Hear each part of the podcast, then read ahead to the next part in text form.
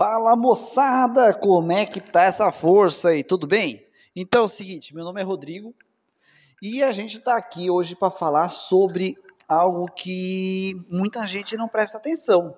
É sobre as abelhas. É isso mesmo, moçada. As abelhas. Hoje, no mundo, tá? A gente depende muito das abelhas para viver. Sempre foi assim e sempre será. Por quê? Para vocês terem uma ideia, é, quanto tempo você acha que a gente consegue viver sem as abelhas? Alguém tem um chute? Alguma coisa assim? Tem uma ideia? Não? Então é o seguinte, tá? Sem as abelhas não há polinização, tá? E sem as plantas não haverá animais, certo? Então o que, que quer dizer? Logo, a raça humana será extinta. Einstein já falava isso também, tá? Einstein já falava. Einstein, Einstein já falava, Einstein já falava que o homem não vive sem as abelhas, tá? Isso já é um estudo que o Einstein já comentava. É, deixa eu ver aqui quanto tempo o homem, vamos ver aqui, o homem vive sem as abelhas. Vamos fazer uma pesquisa rápida aqui para dar uma data mais precisa. Vamos ver aqui. Ah, depende, não estou trazendo aqui. Vamos ver quanto tempo o homem vive sem as abelhas. Segundo Einstein. Vamos ver aqui. Olha só é, se acredita que não vai dois anos. Já pensou? Não vai dois anos e a raça humana já estaria extinta na face da Terra. É muito pouco tempo. Então a gente não faz ideia da importância que tem as abelhas no nosso mundo, né? Mas imagina a produção de uma fruta uma fruta comum, maçã.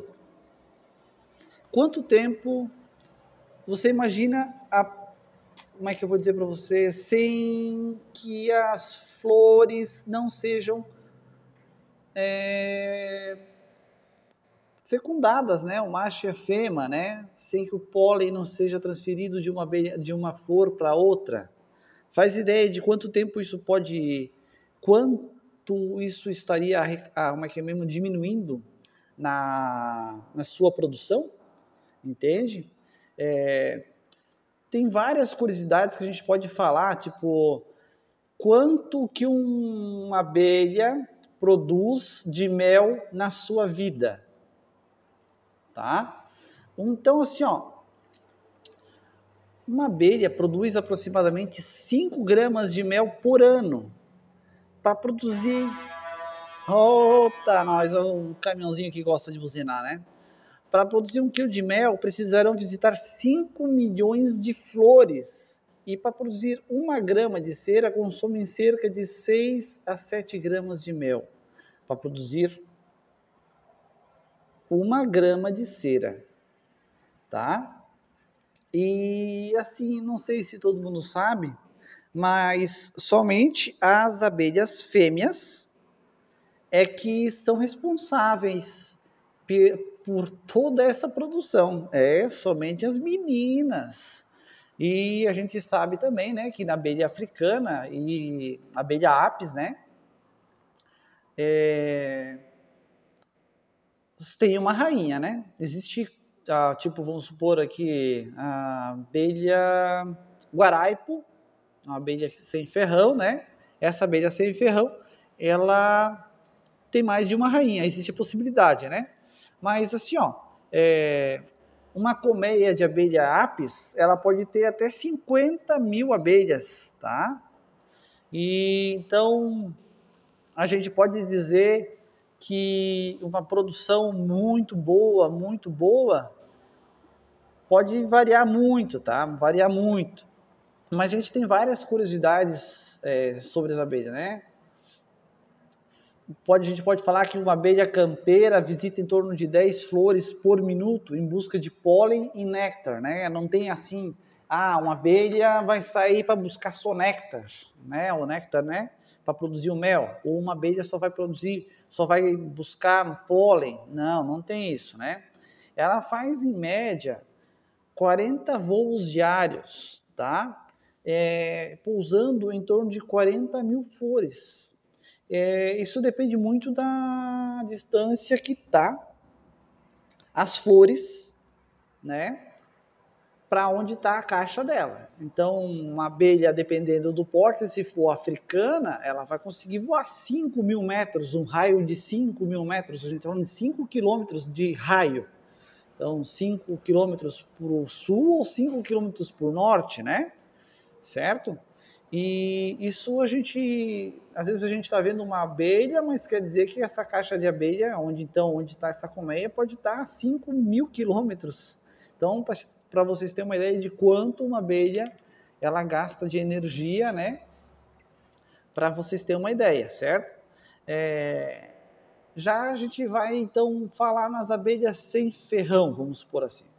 Uma abelha que todo mundo já deve ter visto, que talvez nem saiba que é abelha, é a abelha jataí, né? Certo? Ah, tipo, vamos falar o quê? Curiosidades sobre a abelha jataí.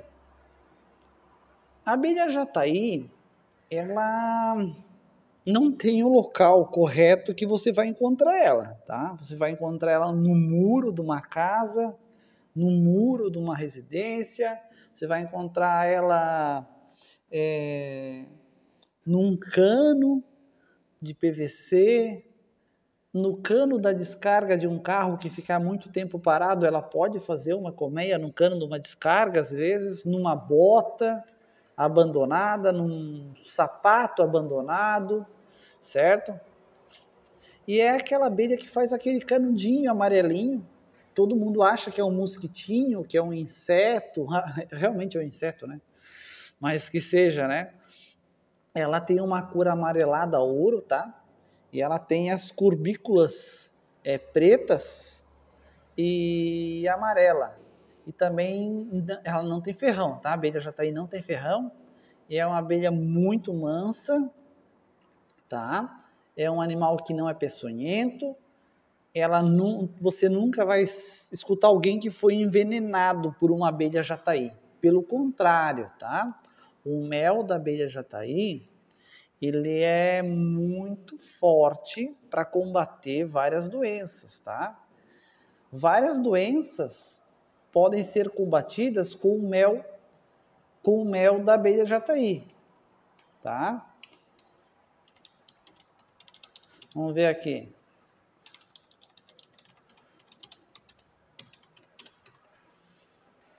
Vamos ver aqui. Doenças, é, vamos, vamos pensar o quê? Hum, eu sei que o mel da abelha jataí, tem gente que até trata doença de Chagas. Outros tratam é, catarata. Como é que faz isso? Bah, a gente tinha que descobrir, né? Para trazer isso no próximo podcast. Mas a gente vai descobrir, tá? Mas a abelha jataí é a abelha mais comum, tá? É, onde pode ser encontrado a abelha jataí? Onde pode ser encontrado a abelha jataí? A abelha jataí ela é nativa com uma ampla distribuição geográfica. Ela é encontrada do Rio Grande do Sul até o México. É, então, climas temperados, né? E, então, a gente tem que pensar o seguinte: regiões que não são frias, você vai encontrar a abelha jataí. E a gente vai se aprofundar mais na, na abelha jataí e nas abelhas sem ferrão, conforme vai passar o tempo, porque a gente quer focar muito na natureza, né? O que, que acontece? O nosso intuito do nosso podcast é tornar o mais importante possível a conscientização tá? Das abelhas, a conscientização da importância das abelhas para o ser humano. Eu vou ficando por aqui, eu agradeço imensamente a atenção de todos. Quem quiser entrar em contato com, comigo, pode entrar em contato. A gente está aqui para ajudar, a gente está aqui para somar. Um abraço grande, saúde e sucesso.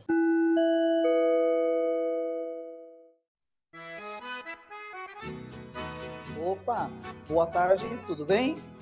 Boa tarde. Seu Zig consegue me escutar? Não estou ouvindo o senhor? Eu consigo escutar, mas não sei se você consegue me escutar. A voz está a voz tá um pouquinho longe. O senhor está usando o microfone? Fone de ouvido? Estou usando aquele de, de, fone de ouvido, aquele microfone. Opa, melhorou bastante já, seu Zig. Seu Zig, é, tudo bem com o senhor? Eu vou bem. Certo. Seu Zig, é, é Siegfried Forming, como é que é o nome mesmo? Meu nome é Siegfried Fromming, é, sou natural da cidade de Itaió e eu moro em Rio do Sul há muito tempo já, embora eu tenha estado ah, fora por um tempo. Certo.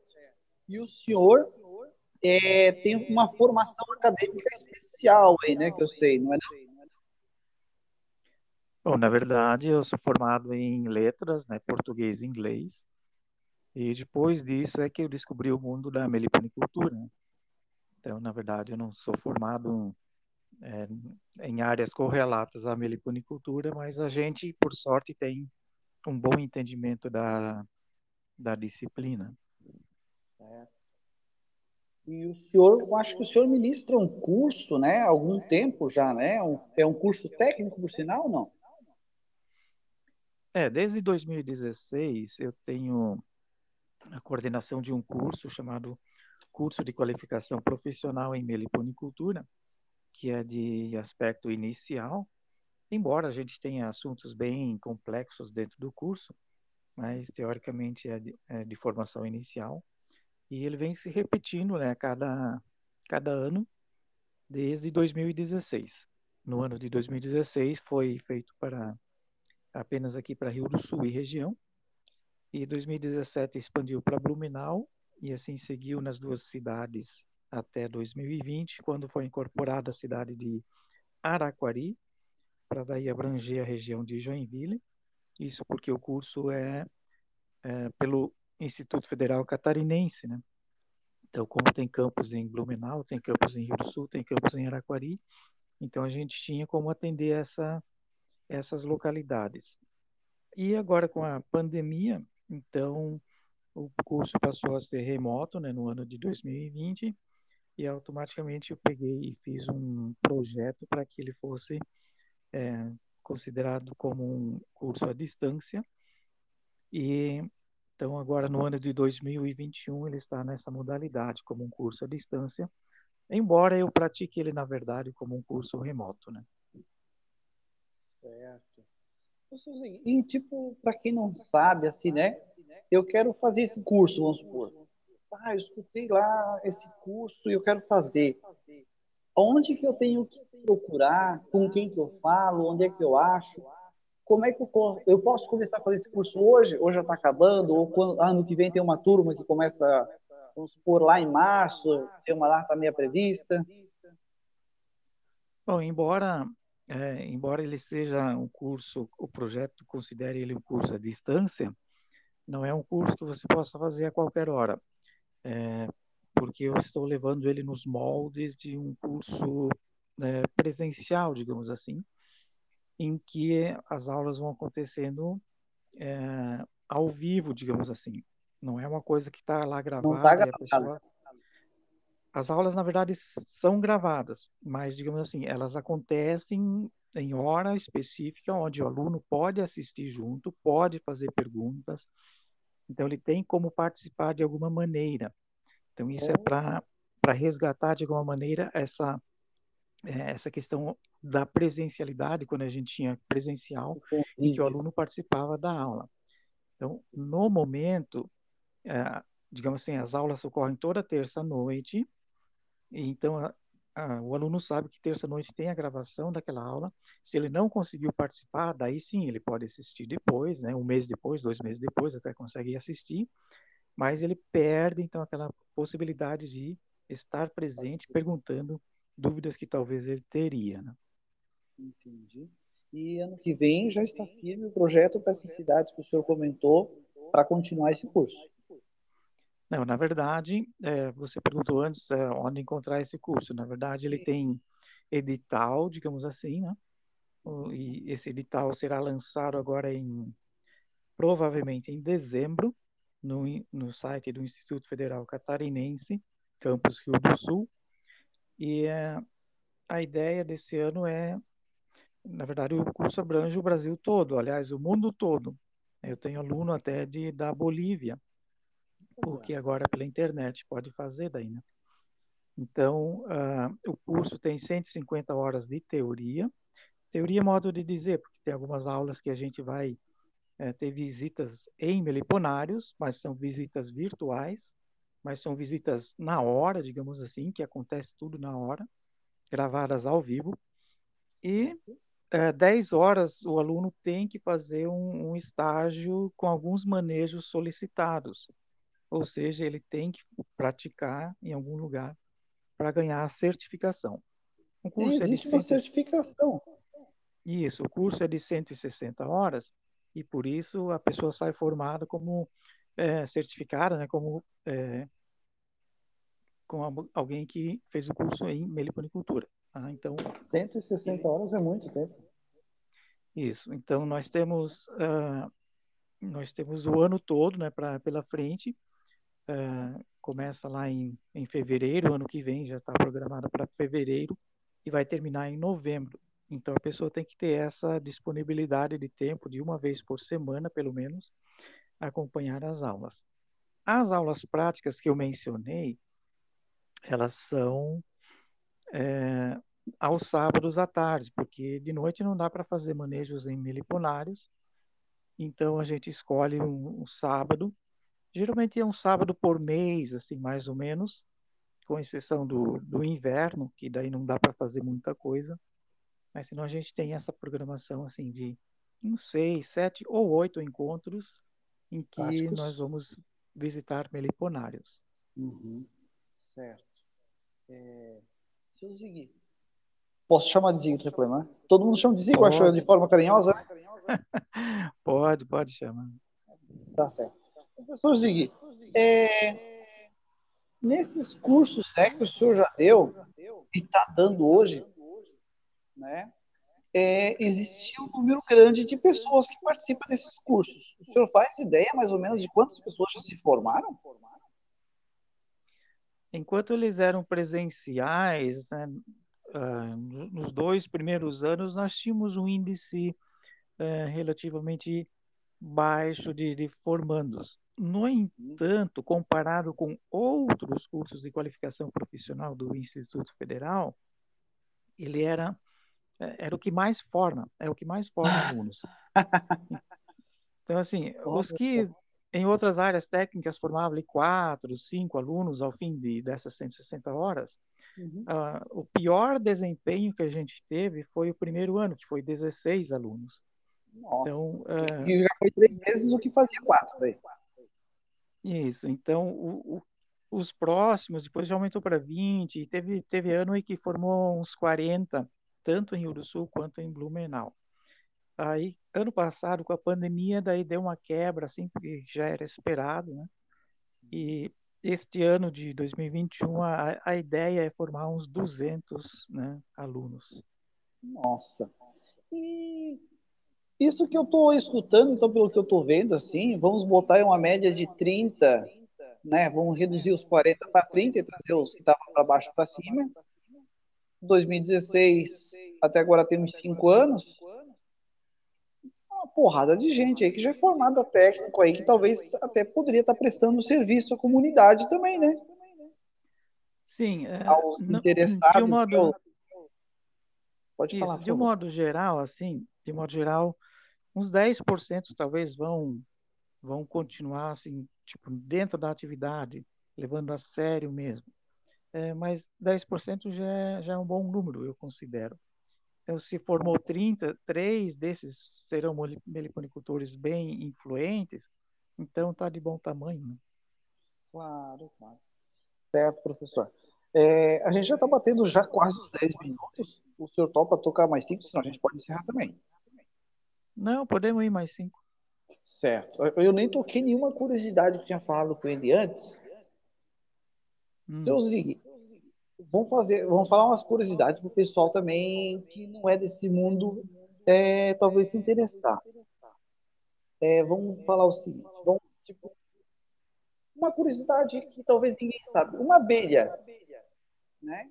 Quanto tempo de vida é estimado que vive uma abelha em média, vamos supor? Uma abelha comum, uma abelha operária? Bom, existem abelha, existem abelhas e abelhas, né? No caso das abelhas africanas, elas costumam ter a metade da vida das abelhas sem ferrão. No entanto, as abelhas sem ferrão levam o dobro do tempo para nascer, para se desenvolver. Então, meio que na prática, é elas por elas.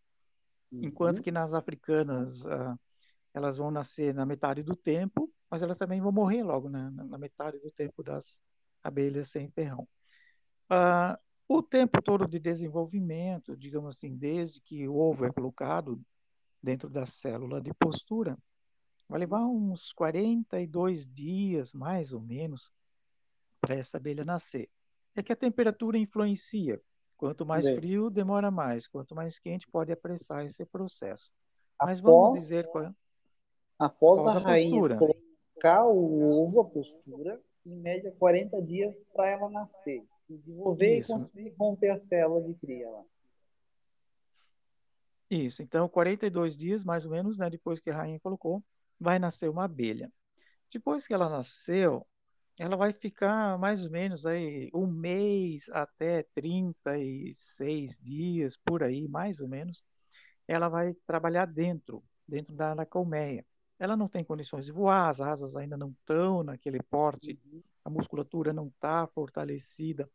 Então, ela vai demorar ainda um mês, mais ou menos, para começar a voar. E depois que ela passa a ser é, uma forrageadora, ou seja, ela vai para o campo buscar alimento, ela vai viver mais ou menos até dois meses. Né? Então, de, de 40 a 60 dias seria a vida útil dela fora. Lembrando que na APIS, na africana, esse tempo seria mais ou menos a metade, tá? Então, em um mês ela trabalharia fora e já morreria cerca de um mês depois. Entendi, entendi. Então, a gente pode dizer que depois que uma abelha começa a viver fora da, da cria, vamos supor, trabalhando internamente na caixa, uma abelha africana, na casa dos seus 35 dias, mais ou menos. E olhe lá. É, na verdade, é mais, é, é mais ou menos, né? Porque uhum. também tem a questão do quilômetro voado. Ela vai uma viver abelha... por... Opa, então, uma, uma boa pergunta, uma boa sugestão de pergunta. Uma abelha africana consegue voar mais ou menos um raio de quantos quilômetros assim, longe da sua colmeia? Mais ou menos. A literatura menciona 3 quilômetros, né? Um raio de 3 quilômetros, 3 mil metros. Isso. Então, para as abelhas sem ferrão, a, a mais longínqua aí algo em torno de 2,5. As nossas mandassaias vão, voam em torno de 2 quilômetros, por aí. Para ser uma abelha mandaçaia voar 2 quilômetros, ela voa bastante, muito longe da colmeia. Comparado é, com a abelha que... africana, com a sua força. Né? É, a gente tem que ver também a questão da, da, da distância de que a comida está da caixa. Uhum. Quanto mais longe, pior o desempenho, né? Então, se você quer um bom desempenho da tua caixa, você teria que ter uma distância menor. Quanto menor essa distância, quanto maior a oferta de alimento, melhor vai ser o desempenho do, da, da caixa de, de abelhas, né? do, do, ninho. Certo. É, passamos a curiosidade, estamos batendo então nossos 15 minutos que a gente comentou. O senhor gostaria de deixar um convite para o pessoal para que vai ter o curso ano que vem? Bom, fica aí o convite para todos que quiserem. E vocês poderão encontrar no, no site do Instituto Federal Catarinense, no campus Rio do Sul. é, quando for lançado o edital, ele será publicado ali. E a inscrição, esse ano eu pretendo fazer diferente. É, a ideia é reunir tudo num, num, grupo do Telegram.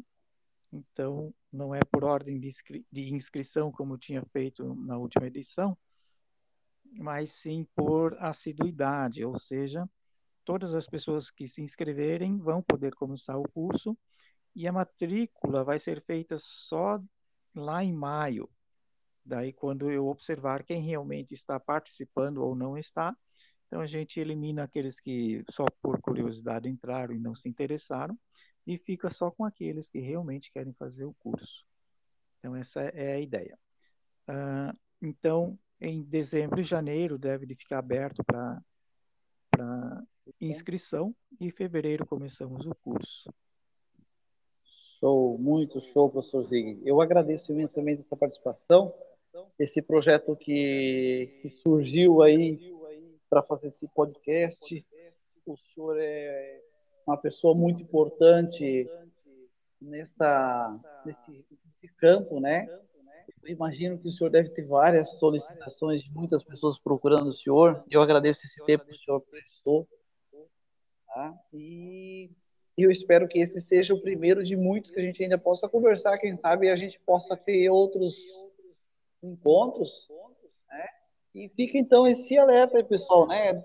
Tem uma frase muito comum que o pessoal comenta também, que é abelha não faz mal, abelha faz mel, né, professor? E faz mel a mil. A mil por hora. A mil por hora. Professor, muito obrigado de verdade, tá?